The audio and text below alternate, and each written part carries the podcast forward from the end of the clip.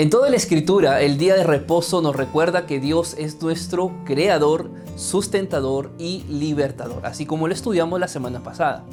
En esta semana continuaremos hablando acerca del día sábado, pero en esta semana vamos a detallar un poco más por qué es importante descansar en el día sábado, cómo hacerlo y sobre todo qué bendición trae al ser humano. ¿Quieres aprender más? Quédate conmigo, aquí empezamos el comentario de la escuela sabática.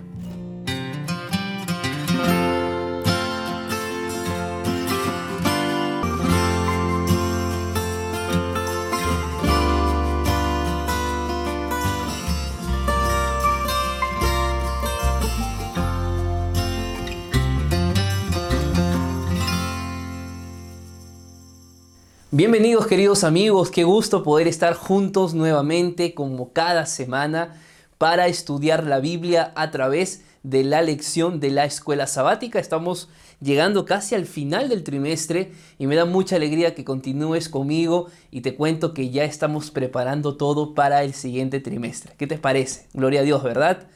Esta semana tenemos una lección maravillosa que vamos a empezar a estudiar a continuación, pero antes de ir a la lección, yo quiero invitarte a que puedas compartir este video. Vamos, por favor, en este momento comparte el video, comparte el enlace allí en tus redes sociales, compártelo también con tus amigos, con tu iglesia, con tu grupo pequeño, con la familia, a través de los grupos de WhatsApp. Vamos a hacerlo eso en este momento porque así podemos alcanzar a miles de personas más y así podemos continuar predicando el Evangelio. ¿Qué te parece? Entonces, compartamos este video y si estás viéndome por primera vez, yo te invito a que te unas a mi canal, que te puedas suscribir, es gratuito y es muy fácil. Simplemente dale clic allí en el botón de suscribir, deja un me gusta, activa la campanita. Eso va a permitir que podamos llegar a miles de personas más. La lección para esta semana es una lección muy bonita porque nos va a ayudar a entender cómo debe ser hecho el descanso sabático. Así que antes de ir al estudio, yo voy a dejarte aquí de una vez la pregunta de la semana. Quiero que la respondas, quiero leer tus comentarios y la pregunta es la siguiente. Menciona tres cosas que te gustaría hacer o que ya estás haciendo para bendecir a otras personas en el día sábado. ¿Qué tres cosas podrías hacer para bendecir a otras personas en el día sábado? Déjalo en los comentarios que yo voy a estar leyéndolo durante toda esta semana. Bueno, sin más, empecemos nuestro comentario día por día. Empezamos con el día domingo que lleva por título El sábado y la creación. Cuando Dios creó el universo, cuando Dios creó este planeta Tierra, Dios hizo una creación especial, una creación diferente nos hizo a nosotros, al ser humano, diferentes al resto, a los animales, a las plantas, a las aves, a los astros, nos hizo completamente diferentes. Y esto es lo que nos dice justamente los versículos que están en el día domingo. Vamos a empezar leyendo Génesis capítulo 1, versículo 26. Presta mucha atención porque aquí vamos a dar algunas enseñanzas muy interesantes. Dice la Biblia, entonces dijo Dios, hagamos al hombre a nuestra imagen, conforme a nuestra semejanza.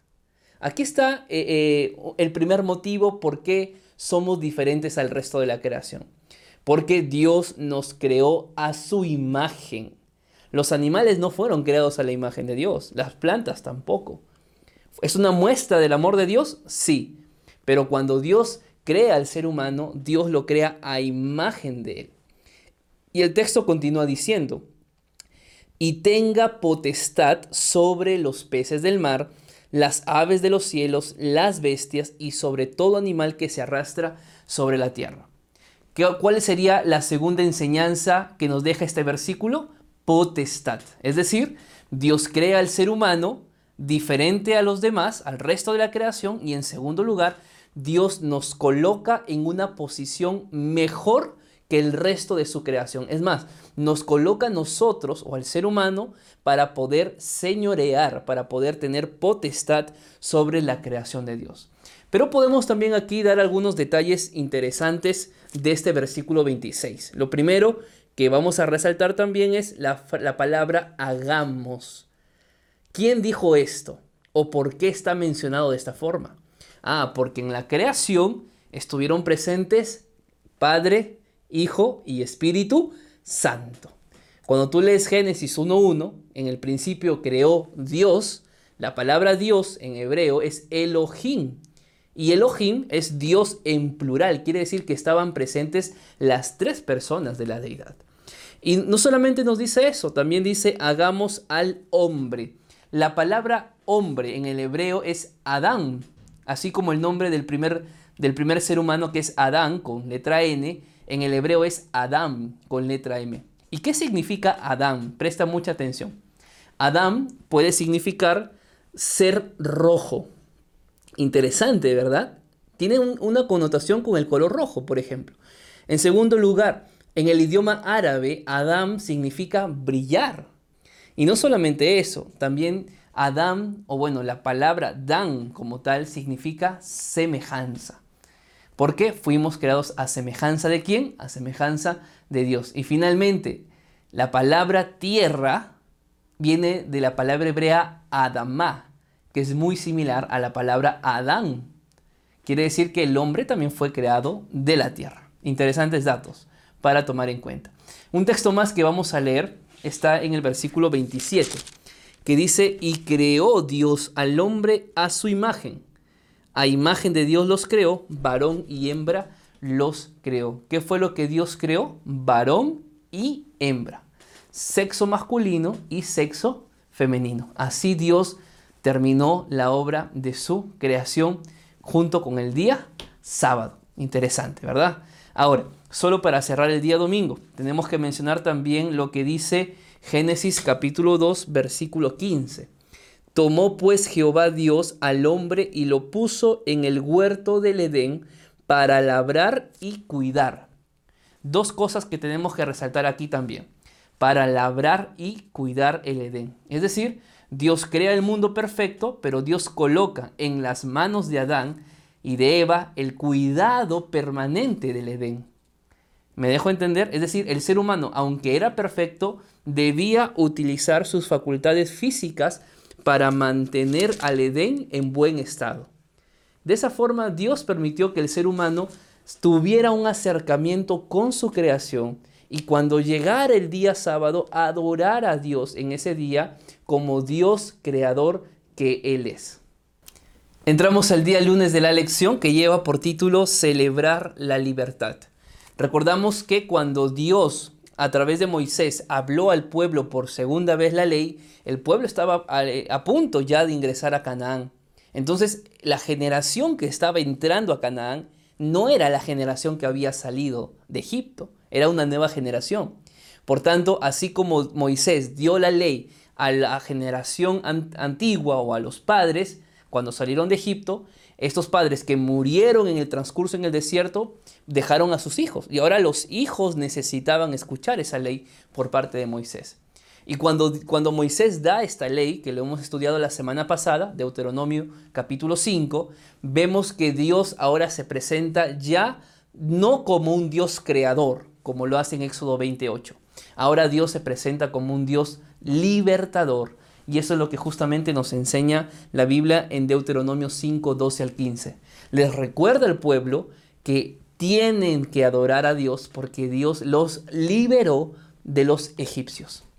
Y a nosotros, queridos amigos, también Dios nos ha liberado, o para algunos de ustedes Dios quiere liberarlos.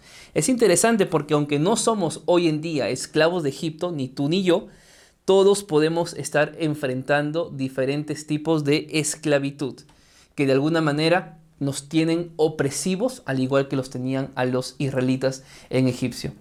¿Qué tipo de pecados, qué tipo de esclavitud puede estar atravesando hoy en día el ser humano? ¿Te has preguntado? Déjame en los comentarios, me gustaría leerte. Yo apunté aquí tres tipos de esclavitud que lleva el ser humano sobre sus hombros.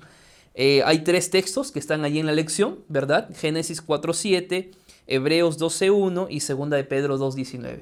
No no vamos a leer cada versículo, cada texto, pero sí vamos a responder de acuerdo a los textos que ya tú tienes que leerlos. Génesis 4.7, por ejemplo, habla de la historia de Abel y de Caín. Y Caín cargaba un gran pecado sobre sus hombros. Era el pecado de la ira, el pecado del enojo. Hay mucha gente que vive airada, es esclavo del enojo, es esclavo de la pelea, es esclavo de la agresión verbal, de la agresión física. Tenemos que tener cuidado, porque ese pecado también es un pecado mortal y si nos tiene esclavos puede arruinar nuestra vida. En, Hebreos capítulo 12, versículo 1, quizá aquí habla de el pecado de la esclavitud en general, la esclavitud del pecado. ¿Y cuál es el consejo de Pablo? Pablo dice, despojémonos de todo peso de pecado y corramos hacia adelante. Es muy difícil, queridos amigos, correr cuando tienes una carga encima, ¿verdad? Es muy difícil. Lamentablemente hay muchas personas que cargan todavía su pasado. Gente que carga el dolor, que carga la traición, que carga esos momentos de tristeza y, así con esa carga quiere impulsarse hacia el futuro. No va a ser posible. Necesitas despojarte de esa carga, necesitas despojarte de los pecados que te han dañado, del pecado que en este momento te está volviendo esclavo. Solo así vas a poder salir hacia adelante y ver el futuro con ojos de esperanza, con ojos de milagros y de bendición del Señor. ¿Me dejo entender? Y la tercera esclavitud que menciona segunda de Pedro 2.19 es la esclavitud de la corrupción. Cuando Pedro habla de la corrupción, la traducción o una de las traducciones que nos da el texto es inmundicia moral. Lamentablemente hay muchas personas dentro de la iglesia también, como fuera de la iglesia, que su mente está consumida por sensualismo, por sexualismo, por corrupción inmunda, cosas morales, etcétera, etcétera, que están dañando. Son tres tipos de esclavitud, pero seguramente hay muchos más. Podemos hablar quizá de la venganza, la esclavitud del orgullo, la esclavitud del dinero y otras cosas. Déjanos en los comentarios, vamos a leer esos comentarios. ¿Qué otros tipos de esclavitud tú crees que hoy en día están atando al ser humano? Ahora, eh, el día sábado entonces nos recuerda de que Dios puede liberarnos de esa esclavitud. Es más, Romanos capítulo 6, versículo 1 al 7, hay una palabra de esperanza muy interesante para nosotros. Vamos a leer lo que Pablo dijo en Romanos capítulo 6, versículo 1. Empieza diciendo, ¿qué pues diremos? ¿Vamos a perseverar en el pecado para que la gracia abunde? Cuando Pablo escribe esto, Pablo hace una pregunta muy interesante. ¿Vamos a perseverar, vamos a persistir en el pecado? ¿Verdad que no? ¿Tenemos que perseverar en el pecado, hermanos? No, ¿verdad? ¿Qué dice el versículo 2? Pablo responde y Pablo dice, de ninguna manera. Porque los que hemos muerto al pecado, ¿cómo viviremos aún en él? Acá hay una diferencia que tenemos que hacer. Hay gente que peca y hay gente que vive pecando. Es una diferencia muy marcada. Todo ser humano peca, eso es cierto, ¿no? Pecamos con la mente, pecamos con una palabra mala, pecamos con un acto malo, pero una cosa es pecar y otra cosa es vivir en ese pecado. Pecado del de la sexualidad, de la lascivia, perdón, el pecado quizá de las drogas, el pecado de la pornografía, el pecado de tantas cosas que dañan nuestra vida. Entonces, mira, Dios ya te dio la oportunidad de salvación. No puedes vivir más allí eh, perseverando en el pecado. Es más, es interesante lo que dice el versículo número 3. Dice lo siguiente, ¿o no sabéis que todos los que hemos sido bautizados en Cristo, ¿acaso no hemos sido bautizados en su muerte? De repente hablo para ti que ya te bautizaste en la iglesia. Si tú ya te bautizaste en la iglesia, no seas más esclavo del diablo. Porque Dios ya pagó un precio por ti. Tienes que romper esas cadenas de esclavitud que hasta el día de hoy te están atando y avanzar caminando con Jesús. Solo quiero terminar con el versículo 4 que dice, porque somos sepultados juntamente con Él para muerte por el bautismo, a fin de que como Cristo resucitó de los muertos por la gloria del Padre, así también nosotros andemos en vida nueva. Dios ya te dio vida nueva. No sigas viviendo más en la vida vieja. Y vivir en la vida nueva significa andar en el Espíritu. Andar con el Espíritu. Caminar bajo la dirección del Espíritu. No seas más esclavo del pasado. Entramos al día martes de la lección que lleva por título El forastero dentro de tus puertas. En el día martes hay dos objetivos principales de la lección. Número uno, entender cuál era la voluntad que Dios tenía para con el pueblo de Israel y de igual manera para con nosotros. Y el segundo objetivo es entender cómo tiene que, ser tiene que vivir el, Hijo de Dios con respecto al que no es cristiano y que está a tu alrededor. Empecemos con lo primero. Éxodo 19:6. La lección nos dice qué es lo que el texto nos invita a entender sobre el estatus del antiguo Israel. Dice lo siguiente, Éxodo 19:6. Vosotros me seréis un reino de sacerdotes y de gente santa. Interesante. Estas palabras Pedro también las replicó. Y tú lo puedes leer allí en 1 de Pedro 2.9. Claramente ya en ese tiempo cuando Pedro escribe no se refiere al pueblo de Israel. Ahora Pedro está hablando de ti y está hablando de mí. Que tú también tienes que ser nación santa, pueblo escogido por Dios, llamado para predicar la luz acerca de la luz a aquellos que aún están en tinieblas. Ese es nuestro trabajo. Es interesante, yo resalté aquí algunas cosas del versículo de Éxodo 19.6. En primer lugar, dice que el pueblo de Dios debe ser un pueblo de un reino. Una raza real, vamos a llamarlo así. Ahora, ¿cuál es el trabajo de un reino? E, el reino es justamente liberar, gobernar. Ese es el trabajo de un reino o de un país, de una nación poderosa. Cuando Dios dice que nosotros somos llamados a ser un reino, no está hablando de, ser, de fortalecer, de hacer aquí un, un trabajo para llegar a la presidencia, para llegar a ser rey. No. Él está hablando de que nosotros, como hijos de Él, somos llamados a gobernar sobre el pecado que Satanás ha impuesto en esta tierra. Sobre el reino del pecado está el reino de los hijos de Dios. Amén.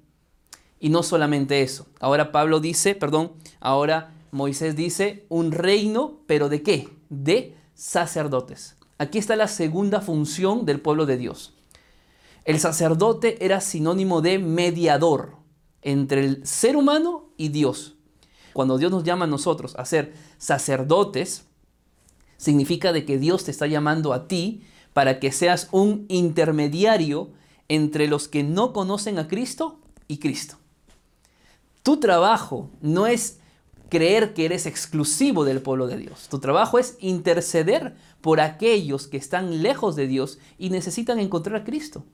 Ese fue el trabajo que Dios le dio al pueblo de Israel. Lo escogió Dios a Israel no para que sea un pueblo exclusivo, sino para que a través de él las naciones de alrededor conocieran al Dios verdadero. ¿Me dejo entender? Y número 3, dice también el versículo, un reino de sacerdotes y de gente santa. ¿Qué significa ser santo en la Biblia? Ser santo significa ser diferente, ser apartado. Por lo tanto, el pueblo de Dios debe vivir de una forma diferente, debe vestirse de una forma diferente, debe hablar de una forma diferente, debe comportarse de una forma diferente. ¿Por qué? Porque somos una nación diferente. Lástima que muchas veces nos comportamos como si todavía no conociéramos a Dios, ¿verdad? Bueno, no solamente esto habla el día martes de la lección, sino que también da un énfasis importante a aquellos que no son de la iglesia, pero que están bajo nuestro dominio, bajo nuestro cuidado, llámelo como tú quieras. Y vamos a leer Éxodo 23, 12 para poder entender este segundo punto del día martes, que dice lo siguiente. Seis días trabajarás, pero el séptimo día reposarás. ¿Verdad? Eso está muy claro. Pero no termina allí, sino que Dios continúa y dice, para que descansen tu buey y tu asno, y tomen refrigerio el hijo de tu sierva y el extranjero. Es decir, si en tu casa tú cuentas con la ayuda, no sé, de una de un ama de casa, alguien que de repente cocina, en, alguien que limpia la casa, alguien que está con los niños en la casa, de repente tienes algunos animales que trabajan para ti allí en el campo. El mandato que Dios hace para, de observar el día sábado no se limita solamente a ti que eres creyente, sino que como tú más bien ya eres creyente, debes dar ejemplo en aquellos que aún no son creyentes. Por eso la lección dice, nuestro descanso y nuestra relación con nuestro Cristo, con nuestro Creador y Redentor, nos llevará automáticamente a considerar a los demás con ojos nuevos y a verlos como seres creados por Dios mismo. A veces porque nosotros quizá tenemos gente que nos sirve, gente que está a nuestro cuidado, gente que trabaja para nosotros, a veces caemos en el error de pensar que son nuestros subordinados. Quizá en un organigrama de empresa o de liderazgo puede ser, pero ante Dios todos somos iguales. Y esas personas también necesitan aprender acerca del descanso sabático. ¿Y quién mejor que tú para enseñarles? Pero si tú estás explotando a tu, gente, explotando a tus animales, aún en el día de reposo, ¿cómo te, ¿cómo te vas a presentar a Dios y alabarle y darle gracias si sabes que por atrás o por la espalda estás tú haciendo todo lo contrario? Dice eh, la lección del día martes algo interesante. Como hemos visto, a los siervos, a los extranjeros, incluso a los animales, se les debe dar un descanso sabático. Bueno, ya aprendimos algo nuevo quizá, ¿verdad? Así que si tienes gente a tu disposición, toma la decisión que Dios ya estipuló en su palabra. Entramos al día miércoles de la lección. Recuerda compartir este video para poder bendecir a más personas. ¿Está bien? Este día miércoles lleva por título Servir a los demás es honrar el sábado de Dios. El día miércoles de la lección prácticamente nos está presentando una forma correcta de adorar a Dios en el día sábado. Y es sirviendo a los demás. Y la historia es la historia de un paralítico, muy conocida esta historia, el paralítico de Bethesda. Y antes de poder ir a la Biblia para leer algunos textos, yo quiero mencionar lo siguiente. Este milagro de curación del paralítico es el primero, el primero de siete milagros que Dios hizo, perdón, que Jesús hizo en el día sábado y que está registrado en la Biblia. Qué interesante. Seguramente Jesús hizo muchos más, pero en la Biblia hay siete milagros registrados en día sábado. Este es el primero. Vamos a leer algunos versículos del el libro de Juan, capítulo 5, para entender qué era lo que estaba aconteciendo. En primer lugar, el título ya del capítulo 5 llama la atención, que dice el paralítico de Bethesda. Bethesda significa casa de misericordia casa de la gracia. Seguramente todas las personas que estaban allí esperaban misericordia de Dios, gracia de Dios.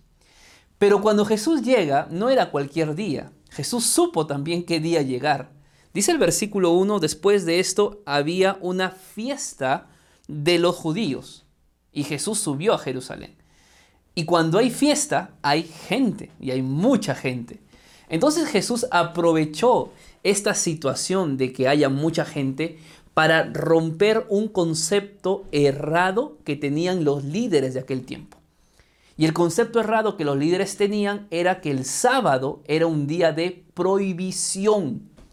Y lamentablemente hoy en día hay muchas personas que viven creyendo que el sábado es un día de prohibición. Vamos a leer qué dice el versículo número 5. Había allí un hombre que hacía 38 años que estaba enfermo. ¿Te imaginas 38 años estar enfermo en una cama? Bueno, en este caso quizá tirado en el piso. Y aparece Jesús y le dice, ¿quieres ser sano? Y, y este hombre le dice, Señor, no hay quien me meta el agua. Y Jesús le dijo, toma tu camilla, levántate, perdón, toma tu camilla y anda. Levántate, toma tu camilla y anda. Y aquel momento este hombre se levantó. Dios sí, Jesús hizo un milagro. Pero mira la reacción de los, de los judíos, de los principales. Versículo 10.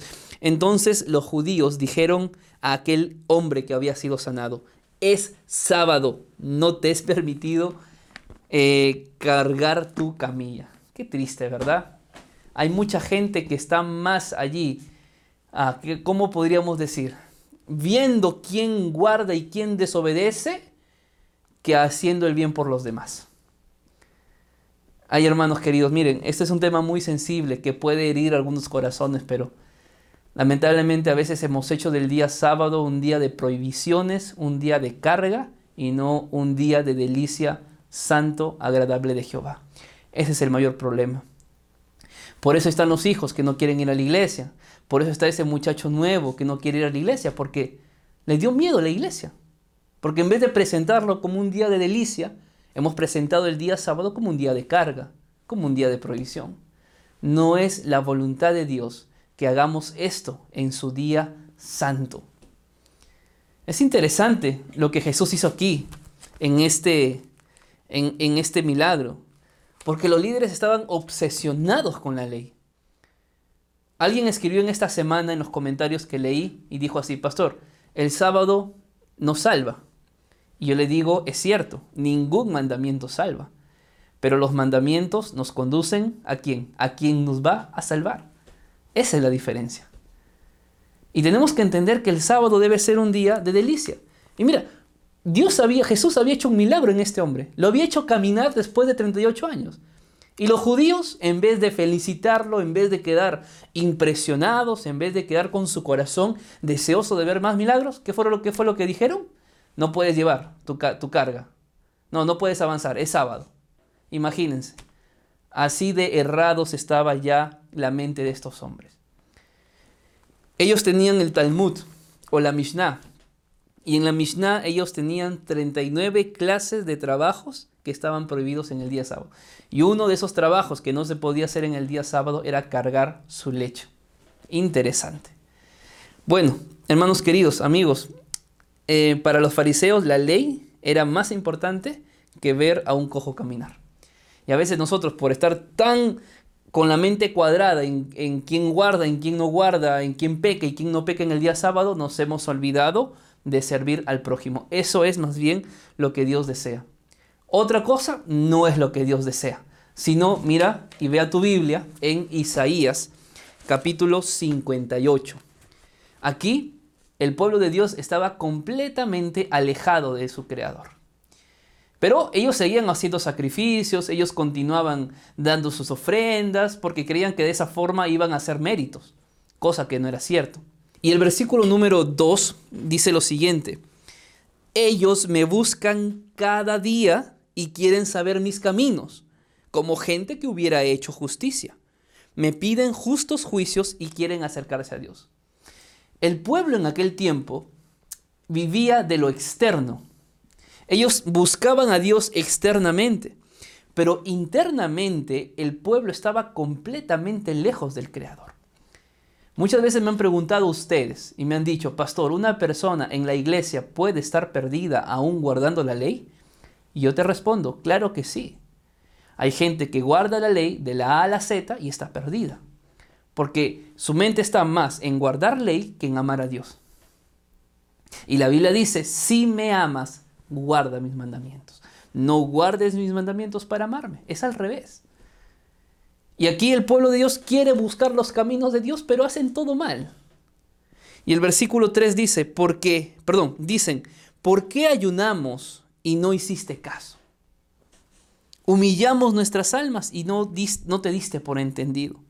He aquí que en el día de vuestro ayuno buscáis vuestro propio interés y oprimís a vuestros trabajadores. Ellos ayunaban. El ayuno por ley era una vez al año, el día de la expiación, era eso era el ayuno. Pero ellos ayunaban cuatro veces más, en el cuarto mes, en el quinto mes, en el séptimo mes y en el décimo mes pero eran ayunos formales, eran ayunos simplemente como para cumplir, eran ayunos, yo lo coloqué aquí, eran penitencias, porque ellos creían que ayunando Dios se iba a compadecer de ellos y Dios les iba a perdonar. No, queridos hermanos. Lamentablemente, muchas veces queremos agradar a Dios, pero al mismo tiempo oprimimos a nuestro prójimo. Por eso, queridos amigos, más que cualquier otro día de la semana, el sábado debería despojarnos de, de nosotros mismos, de nuestro egoísmo, y en el día sábado deberíamos pensar más en los demás y en atender las necesidades de estas personas, ¿verdad? Bien, llegamos a la parte final de la lección día jueves que lleva por título La señal de que pertenecemos a Dios. Eso es el día sábado. El día sábado no es un día independiente para guardar, simplemente para que Dios se quede contento de que estamos yendo a la iglesia, de que estamos haciendo bien las cosas en ese día. No, el sábado es una señal entre Dios y su pueblo. Si no, vamos a leer la Biblia para entender mejor esta parte. Éxodo capítulo 31 y vamos a leer versículo 13, versículo 16 y versículo 17. Empecemos con el versículo 13 que dice, Tú hablarás a los hijos de Israel y le dirás, en verdad vosotros guardaréis mis sábados, porque es una señal entre mí y vosotros. Interesante. ¿Qué es el sábado entonces? Es una señal. ¿Entre quién? Entre Dios y nosotros. Es decir, hermanos queridos, el sábado es un día de relación con Dios. Y es un día de señal de que guardamos el sábado porque somos hijos de Dios. Pero el texto no termina allí. Continúa diciendo, y serán guardados por vuestras generaciones. Es decir, el día sábado, como señal de Dios, no se limita solamente al pueblo de Israel. No se limita el tiempo hasta que Jesús murió en la cruz o fue al cielo. No se limita hasta que los discípulos empezaron a predicar en Hechos 2 con el poder del Espíritu Santo. No. Sino que la señal de que el sábado es un día de relación entre Dios y el ser humano es un pacto por vuestras generaciones.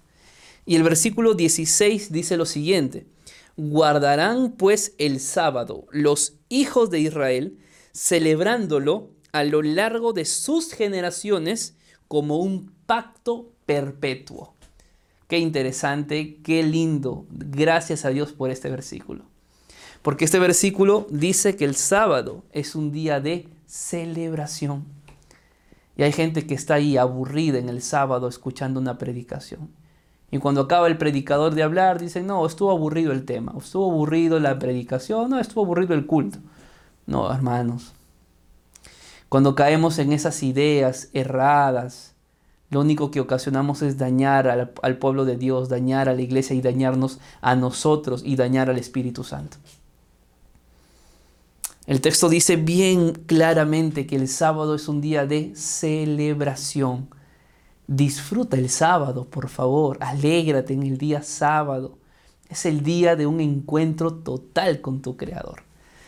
Y es una señal, dice, es un pacto perpetuo. Si es perpetuo, ¿qué significa? Que es eterno.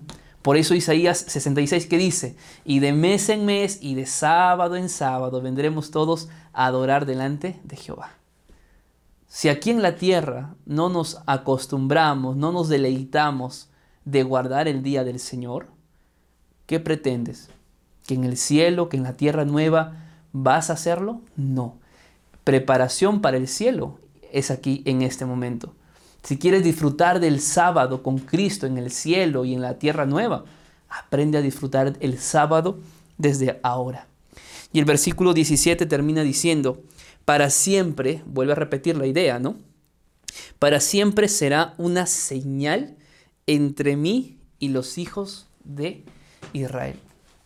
Entonces, queridos amigos, queridos hermanos, querida iglesia, que me están viendo, que me están escuchando en este día. El sábado es un día de relación, es la señal visible, invisible, que se lleva en el corazón, que se muestra en los actos, de que el sábado es el verdadero día del Señor. El sábado de Dios es un recordatorio constante de nuestros orígenes, de nuestra liberación, de nuestro destino y nuestra responsabilidad para con los marginados y los necesitados de la sociedad. En resumen, la lección de esta semana nos enseñó que el día sábado es un día de relación con Dios y de relación con el prójimo. Si quieres saber qué podemos hacer en el día del Señor, no solamente es ir a la iglesia, también es disfrutar de su creación y sobre todo atender a las personas más necesitadas. Por eso la lección empezó diciendo, o el título de la lección es el descanso sabático. Descanso no sinónimo de ociosidad, sino sinónimo de cumplir nuevos propósitos para vida eterna. Espero que hayas disfrutado de la lección. Que Dios te bendiga, que Dios te acompañe. Nos vemos la siguiente semana.